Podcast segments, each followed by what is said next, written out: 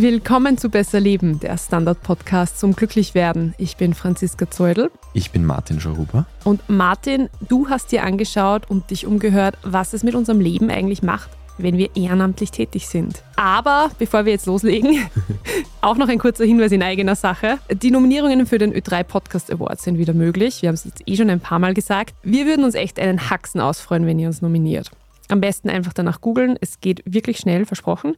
Und es funktioniert sogar nebenbei beim Hören dieser Folge. Ist ja quasi eine ehrenamtliche Tätigkeit. Wollte ich sagen, war mir aber nicht sicher, ob der Witz aufgeht. Aber ich bin froh, dass du ihn nicht liegen gelassen hast, Martin. Unsere treuesten Hörerinnen und Hörer wissen, dass mir das wurscht ist, ob der Witz aufgeht. Ich mache ihn so oder so. Wunderbar. Also, Martin, jetzt erzähl einmal, wie bist du eigentlich zu dem Thema gekommen? Ja, irgendwann ist einmal das Wort, ich glaube, ob es nicht sogar eine LeserInnen-Mail war, ich bin mir nicht mehr sicher. Ich habe mir nur gedacht, ah, Ehrenamt, wow, mit dem habe ich mich irgendwie noch nie so richtig befasst. Obwohl ich durchaus auch Menschen in meinem Umfeld hatte, immer wieder, aber ich bin irgendwie nie auf die Idee. Ja, ich bin beim Team Österreich angemeldet, Na, so wie halb Österreich. Das heißt, ich kriege einmal im Jahr die Geburtstags-SMS, aber ich wurde auch noch nie einberufen zu irgendeinem Einsatz. Es wird sich jetzt ändern. Aber habe halt noch nie wirklich was gemacht in dem Bereich. Warst du ehrenamtlich tätig?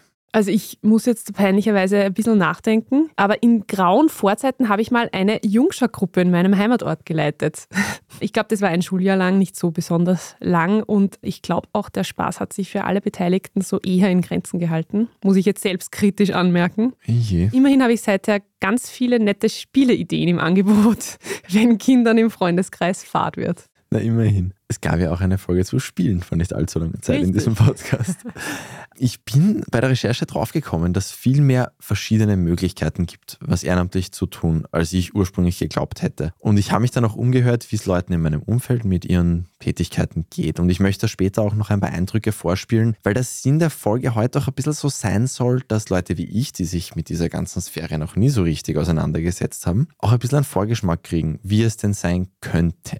Wenn du jetzt sagst, dass du von den Möglichkeiten überrascht warst, was kann man denn jetzt eigentlich in Österreich alles machen? Also die Ehrenamtsklassiker, die man in Österreich meistens kennt, sind eben Rotes Kreuz, Feuerwehr, Sport, Nachwuchstrainer, irgendwas in der Kirche, solche Sachen.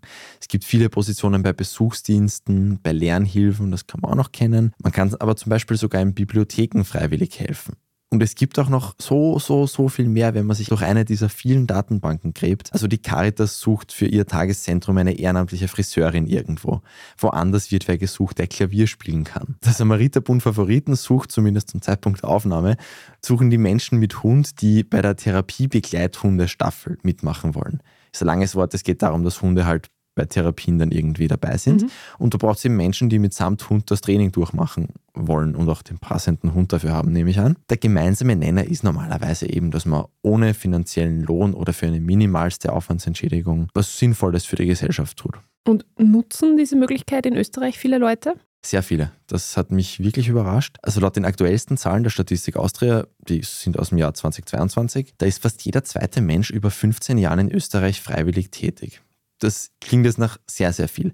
Da muss man dazu sagen, dass sich das laut der Statistik Austria-Erhebung nicht nur auf in Vereinen organisierte Tätigkeiten beschränkt. Also da geht es auch um sogenannte informelle Tätigkeiten. Also wenn jemand jemandem in der Nachbarschaft hilft oder pflegebedürftige Angehörige betreut, was ja manche Menschen bei Ehrenamt vielleicht jetzt nicht so im Sinn hätten. Und wie viele davon sind dann in Vereinen tätig? Circa jede und jeder vierte, der älter ist als 15 Jahre, weil die drunter, okay, das wäre ein bisschen blöd für die Statistik. Und das ist immer noch recht viel nach ja. meinem Empfinden, finde ja. ich. Und wenn uns jetzt jemand zuhört und sagt, ja, ich möchte es auch mal ausprobieren, wie wird man denn sowas anfangen? Am besten vor allem einmal am Anfang etwas finden, das einen wirklich interessiert. Wenn man Ehrenamt Österreich googelt, dann kommt unter der ganzen Werbung, kommt dann schnell irgendwann eine Regierungsseite, die verschiedene Datenbanken recht übersichtlich auflistet. Da kann man eben dann vielleicht schon in einem spezifischeren Bereich auch suchen oder zum Beispiel für WienerInnen im Raum Wien. Man kann auch einfach sonst weiter googeln. Es gibt endlos Datenbanken. Im Herbst gibt es im Wiener Rathaus sogar eine Freiwilligenmesse, auf der man sich auch konkret umschauen kann. Und wenn man in dieser ganzen Liste dann mal eine Organisation gefunden hat, die spannend klingt, dann gibt es auf deren Website meistens sehr klare Instruktionen. Die sind ja normalerweise auch froh und machen es einem leicht. Ganz viele Leute kommen auch einfach durchs Rumfragen zu ihren Organisationen. Im Idealfall macht man ja nicht nur etwas für andere, sondern auch für sich selbst. Kann ich denn davon ausgehen, dass mir das dann wirklich gut tut, was ich mache?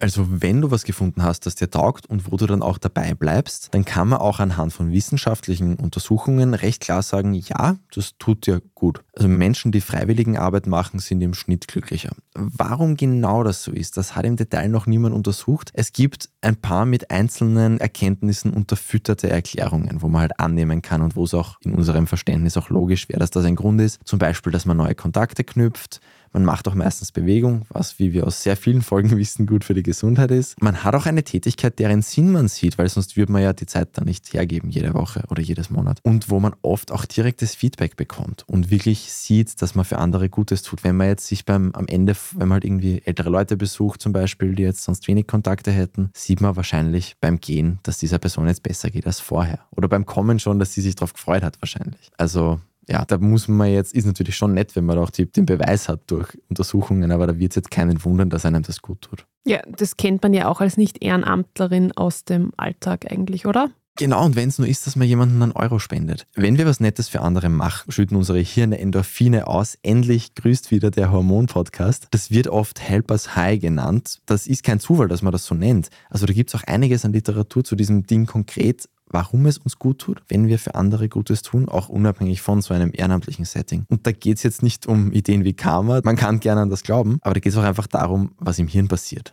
Und das ist einfach, im Hirn sind teilweise die gleichen Bereiche aktiv wie beim chemischen Rausch, wenn ich was Gutes mache für jemanden. Wow. Also dieses Helpers High, dass das High heißt, ist kein Zufall. Cool. Und ohne Kater danach. Und ohne Kater danach, ja. Hat nur Vorteile. Also je nachdem, was man macht.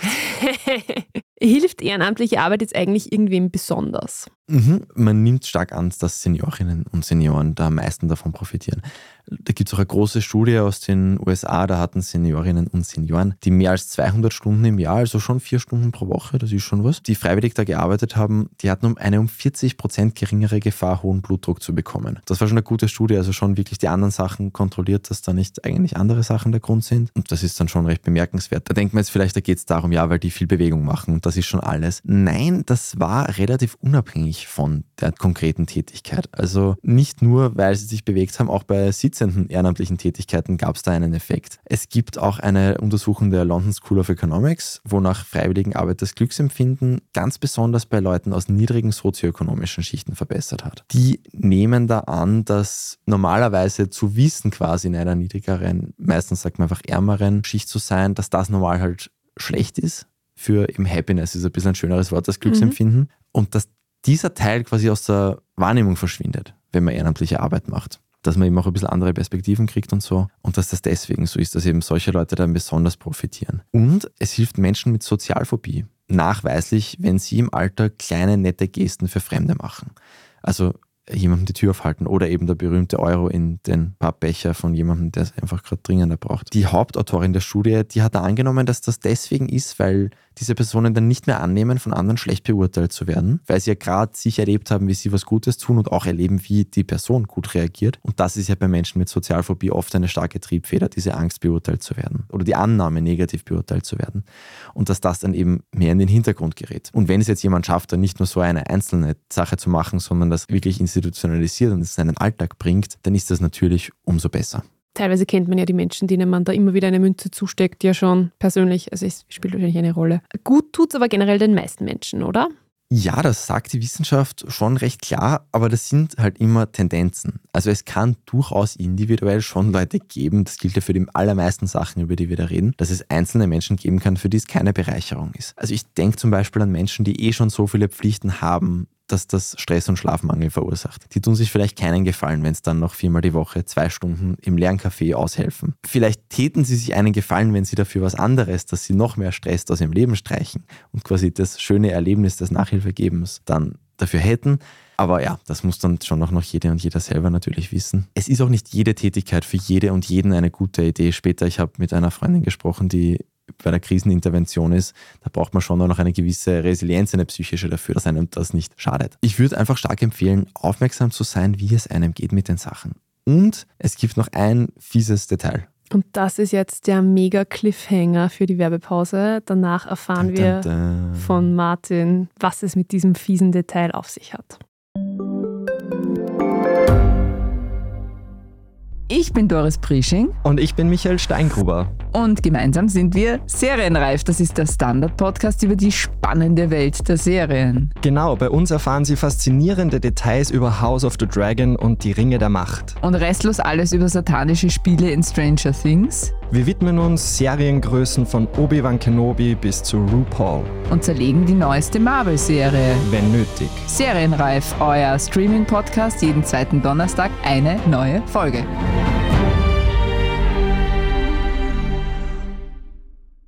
Ja, Martin, jetzt mach's nicht so spannend. Was ist das fiese Detail, das du uns mitteilen musst? Der erste Cliffhanger der Besser Leben Geschichte. Er ist sehr gelungen. Also, bei Studien, die nachgewiesen haben, dass ehrenamtlich tätige Menschen länger leben, was ja prinzipiell bemerkenswert ist und auch eindeutig statistisch feststellbar, da war die Motivation entscheidend. Also die, die aus egoistischen Motiven was gemacht haben, hatten da kaum einen Effekt. Und ein Riesenunterschied hat es bei den Leuten gemacht, die das wirklich aus, ich sage jetzt mal aus Nächstenliebe, sich diese Zeit genommen haben, die einfach sich die Zeit genommen haben, weil sie Gutes tun wollten. So detailreiche Motivforschung gibt es aber kaum. Das ist echt eigentlich, das sind zwei Studien, die das eher im Detail erhoben haben. Finde ich spannend, weil oft gibt es ja auch unterschiedliche Motive. Ja, man will sich selber was Gutes tun, aber eben nicht nur. Also da ging es offenbar echt um Leute, Ja. die nur für sich selbst. Bei diesen amerikanischen Studien ist der Kontext ganz oft so Kirchen, Mhm. Freiwilligenarbeit. Also, wenn unsere Hörerinnen und Hörer jetzt hören, dass ihnen so eine Tätigkeit vielleicht gut tun würde und vor allem deswegen anfangen, ist dann eh schon alles verloren. Nein, also ich hoffe doch wohl nicht. Man sollte offenbar schon noch was finden, wo man wirklich hinter der Sache steht und den Sinn darin sieht. Jetzt nur, weil man jetzt eben da liest in Studien, man hat weniger hohen Blutdruck, wenn man Freiwilligenarbeit macht und irgendwas macht, das einen überhaupt nicht zahlt, obwohl man die Menschen nicht mag, für die man es macht, wird das eh nicht besonders befriedigend sein und eben offenbar auch nicht viel bringen. Warum man anfängt, also auch wenn jetzt das jetzt der Impuls ist, das ist ja wurscht, wenn man es dann aus den richtigen Motiven macht. Und ich denke, die wenigsten würden ihre Zeit weiter überhaupt in was reinstecken, wo sie nicht den Sinn sehen. Und es haben ja diese Tätigkeiten eben an sich dann meistens ja ein Selbstzweck zu werden, zumindest wenn sie es nicht von Anfang an waren. Aber jetzt nochmal zurück zu den jüngeren Leuten. Die Zeitfrage ist ja für viele wahrscheinlich der limitierende Faktor, das haben wir jetzt eh schon gesagt. Und dieser Gedanke, sich eben noch eine Verpflichtung ins Leben zu holen, oder? Ja, kann ich auch voll nachvollziehen. Und es ist eben schon gut, wenn eine Sachen dann nicht noch zusätzlich stressen, wenn man eh schon Stress hat. Ich fand es sehr spannend, das ist ein bisschen ein Vorgriff, aber ich fand es spannend zu hören, dass es Tätigkeiten gibt, die von Anfang an zeitlich begrenzt sind. Also der Bernhard, von dem wir später noch mehr hören werden, der hat sowas gemacht. Hören wir da mal kurz rein. Im Sozialbereich, da ist es darum gegangen, Jugendliche auf dem Weg in die Lehre oder in eine höhere Schule zu begleiten. Das war von Anfang an auf Zeit angesetzt. Es ist immer auf die Dauer von einem Schuljahr diese Begleitung. Also das heißt, es hat im letzten Herbst begonnen und ist dann für mich bis in, ins Frühjahr gegangen, diese Begleitung, und hat dann auch geendet. Auch wenn man jetzt natürlich auch bei anderen Tätigkeiten immer aussteigen kann. Also man unterschreibt ja da keinen bindenden Vertrag, obwohl es natürlich schon wahrscheinlich teilweise ungünstig ist für die Organisationen, wenn man sich vielleicht gerade einlernen hat lassen und dann schon wieder keine Lust Ja. mehr hat. Aber es kann vielleicht trotzdem für den Kopf einen Unterschied machen, wenn man weiß, das ist jetzt dieses eine Jahr, dieses eine Projekt, es sind ja auch unterschiedliche Sachen wahrscheinlich und dann ist wieder erledigt. Man kann ja immer noch sich dann wieder überlegen, ob man das noch einmal macht, ob man was anderes macht und so weiter. Jetzt hast du es eh schon angeteasert, du hast ja mit einigen Menschen aus deinem Umfeld gesprochen, die sich ehrenamtlich engagieren. Was hast du denn da noch so rausgefunden? Ja, die Recherche war mal wieder knallhart. Instagram Story, meldet euch, wenn ihr ehrenamtlich tätig seid. Wir wissen ja, generelle Statistiken sind das eine, aber ich wollte schon als freiwilligen Nackerbatzel auch mal von ein paar Leuten hören, was genau sie da schätzen in ihrer Tätigkeit oder auch nicht schätzen. Und eben, deswegen habe ich mal rumgefragt und habe dann vier Leute mit einer recht großen Bandbreite an derzeitigen oder früheren Tätigkeiten ausgesucht und die einfach gefragt, was sie daran mögen und eben auch, was die Schattenseiten waren, wobei sich das in Grenzen gehalten hat normalerweise. Also zum Beispiel war das die Bianca, die habe ich vorher schon kurz angesprochen, die ist Kriseninterventionsbetreuerin beim Roten Kreuz im Burgenland. Das heißt, sie betreut in Akutsituationen Hinterbliebene von Verstorbenen. Was mir in der Tätigkeit gefällt, ist es Menschen in ihrer schwersten Zeit einfach zu unterstützen, ihnen zu helfen und ganz allgemein das Gefühl zu helfen und, helfen zu können ist ein schönes Gefühl und es ist eine absolute Win-Win-Situation meiner Meinung nach. Und außerdem hat sich meine Perspektive auf das Leben dadurch geändert. Also es macht sehr demütig und sehr dankbar. Das Herausfordernde an der Tätigkeit ist, dass es emotional zum Teil sehr, sehr fordernd sein kann und hierfür haben wir Intervision und Supervision. Und ja, man muss ganz allgemein sehr sorgsam mit sich selber und den eigenen Ressourcen umgehen.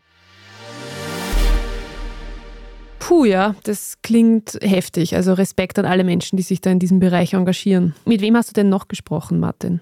Also ich war sehr dankbar, dass sich auch jemand bei mir gemeldet hat, der bei der Freiwilligen Feuerwehr ist, mhm. weil das ist ja auch einer der allergrößten Bereiche mit den allermeisten Freiwilligen in Österreich. Und der Sebastian hat mir erzählt, warum er bei der Freiwilligen Feuerwehr Mitglied ist.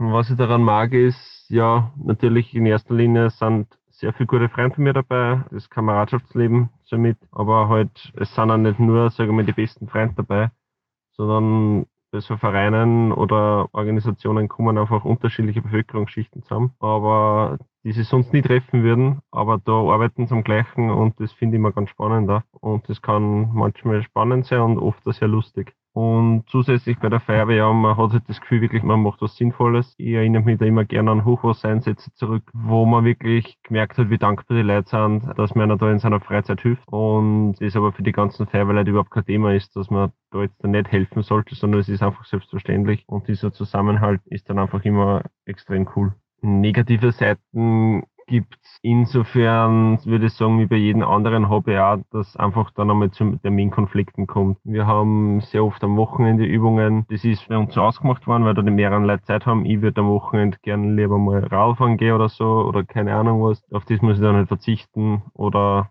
ich lasse halt die Feuerwehrübung mal aus. Also eher Freizeitstress nenne ich es dann einmal, der damit einhergeht, aber sonst sicher keine negativen Seiten an solche Tätigkeiten.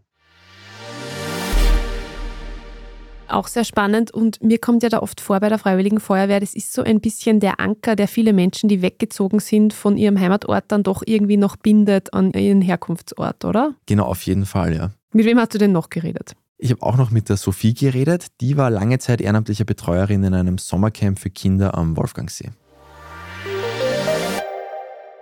Ich war meine ganze Jugend dort. Ich war von 10 bis 18 jeden Sommer dort und habe mich dann natürlich in ja, diese Camps und auch in den Ort dort verliebt. Und mir war klar, dass ich nach der Kindheit dort auch noch weiter sein möchte und meinen Sommer dort verbringen möchte und auch ehrenamtlich dort als Betreuer tätig sein möchte. Und deshalb habe ich das vier Jahre dann jeden Sommer lang gemacht.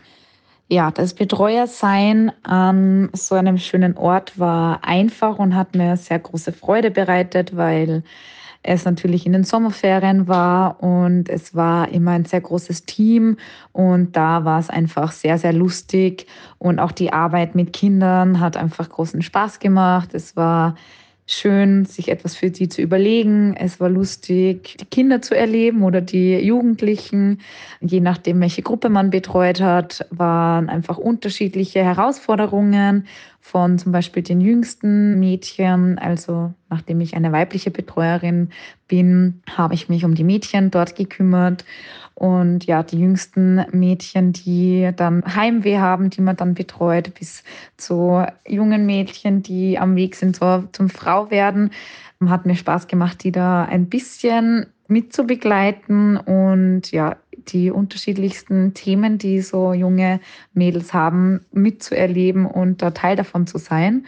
Und natürlich einfach, dass man sich überlegt, was könnte Spaß machen, was könnte ein Programm sein, das sie jeden Tag machen möchten und dann einfach mit dem Team zu überlegen, für die Kinder Events zu organisieren, Wanderungen mit ihnen zu machen und ja, einfach einen schönen Sommer, so wie ich das so lange hatte, auch für die Kinder zu ermöglichen. Das war eine immer sehr, sehr große Freude. Und als viertes habe ich eben noch den Bernhard in petto, den wir vorher schon kurz gehört haben. Und der hat einiges schon gemacht und hat jetzt eben einen jungen Menschen auf dem Weg zu einem Lehrplatz begleitet. Glaube, dass ehrenamtliche Tätigkeit auch zu einer gut funktionierenden Gesellschaft dazugehört. Und aus der persönlichen Sicht muss ich sagen, dass man sehr viel zurückbekommt, vor allem im sozialen Bereich. Es ist mit sehr viel Energie verbunden, aber die Rückmeldungen, die man bekommt, sind um einiges intensiver als ja, vielleicht in einem normalen Büroalltag. Vor allem in der Corona-Zeit habe ich schon bemerkt, dass es etwas eintönig wird. Also ich arbeite in einem Beruf, in dem ich sehr viel Zeit äh, am Schreibtisch verbringe. Meine Arbeitstage dauern meistens 10 bis 12 Stunden und davon verbringe ich um die 8 Stunden am Tag in Telefonkonferenzen. Und das hat sich dann am Feierabend fortgesetzt. Also durch die Corona-Zeit war es dann auch oft möglich, einen Austausch nur per Teams oder per Zoom zu haben. Und dadurch, dass sie diese Telefonkonferenzen sozusagen auch einfach in die Freizeit verlagert haben, war das schon eine zusätzliche Herausforderung, dadurch, dass es etwas eintönig geworden ist. Auch sehr spannend. Martin, was hast du jetzt eigentlich mitgenommen? Was hast du gelernt aus diesen Gesprächen? Ich habe schon auch mitgenommen, dass die Tätigkeit eben auch zur aktuellen Lebenssituation passen muss. Also die Sophie zum Beispiel, die hat dann mit der Campbetreuung aufhören müssen, weil man sich im Vollzeitberufsleben schwierig vier Wochen im Sommer Urlaub nehmen kann dafür. Also man kann es theoretisch schon, aber es ist dann eher in der Praxis einfach nicht wirklich denkbar. Und eben Bernhard, der eben auch schon vieles andere davor gemacht hat, der hatte da auch noch was Spannendes dazu zu sagen. Ich habe in dem Jahr noch für die Zeitung Der Standard ein Forum betreut, in dem ich alle paar Wochen Beiträge geschrieben habe. Ich habe zum anderen diese Begleitung von einem Jugendlichen gehabt auf dem Weg zu einem Beruf oder Lehrstelle beziehungsweise einer höheren Schule. Und ich habe das dann beides auch auslaufen lassen, weil es zum einen sehr ähnlich meinem eigentlichen Beruf war, also sprich sehr viel sitzend, Tätigkeit vor dem PC. Also es hat sie in den Feierabend hineingezogen, die sehr ähnliche Tätigkeit. Und es ist natürlich eine zusätzliche Verpflichtung, natürlich eine Belastung, weshalb es äh, für mich dann in Ordnung war, das so auslaufen zu lassen mit dem vorgesehenen Enddatum. Wenn wieder mal eine ehrenamtliche Tätigkeit sie anbietet, dann werde ich da auch eher drauf schauen, dass das konträr ist zur eigentlichen beruflichen Tätigkeit. Ja, das ist natürlich sehr verständlich. Und spielt es für keinen von deinen Gesprächspartnern oder von deinen GesprächspartnerInnen eine Rolle, dass sie gratis eine Tätigkeit machen, wo man ja theoretisch vielleicht woanders auch Geld bekommen könnte? Ja, das habe ich sie auch alle gefragt und nein, für niemanden. Sie profitieren einfach selbst genug davon oder haben selbst genug davon profitiert, dass das für sie wirklich wunderbar passt und dass das gar kein Problem ist. Und das ist ja auch ein bisschen das Spirit der Sache, denke ich, dass man auch mal was macht, ohne monetäre Richtig. Zuwendungen zu bekommen. Genau, dafür. man bekommt wahrscheinlich eh viel anderes zurück. Und bei manchen Sachen, zum Beispiel, das hat die Sophie auch gemeint, als junge Studentin ist dann auch nett, wenn man, auch wenn man jetzt keinen Studentenjob hat, der einem Geld bringt, zumindest einen Monat hat man Unterkunft und Essen. Und man lernt Leute kennen. Und, und man hat Freude. Genau. Ja. ja, super. Wenn wir euch jetzt motiviert haben, euch auch ehrenamtlich zu engagieren, dann freuen wir uns natürlich, wenn ihr uns in ein paar Monaten ein E-Mail schickt mit euren Erfahrungen an besserleben.standard.at. Wir freuen uns auch über E-Mails mit Lob und Kritik und Themenvorschlägen an diese E-Mail-Adresse. Themenvorschläge. Und wie eingangs schon gesagt, wir freuen uns echt riesig, wenn ihr uns für den Ö3 Podcast Award nominiert. Geht wie gesagt ganz einfach, dauert nur ein paar Minuten, das schafft ihr jetzt im Anschluss auch noch gut.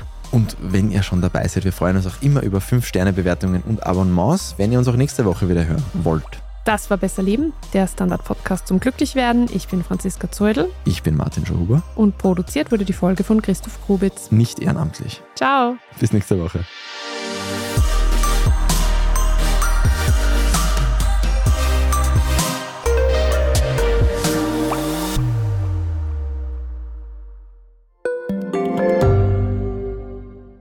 Frisst die Inflation mein Erspartes auf? Soll ich mein Geld in Aktien stecken? Und wie funktionieren eigentlich Kryptowährungen? Im neuen Standard-Podcast Lohnt sich das? sprechen wir über alles rund ums Thema Geld und Geldanlage. Wie man in Aktien investiert und was genau hinter einem NFT steckt, im Gespräch mit ExpertInnen gehen wir jede Woche diesen und vielen weiteren Fragen auf den Grund. Lohnt sich das? Der Standard-Podcast über Geld findet ihr auf der Standard.at und überall, wo es Podcasts gibt.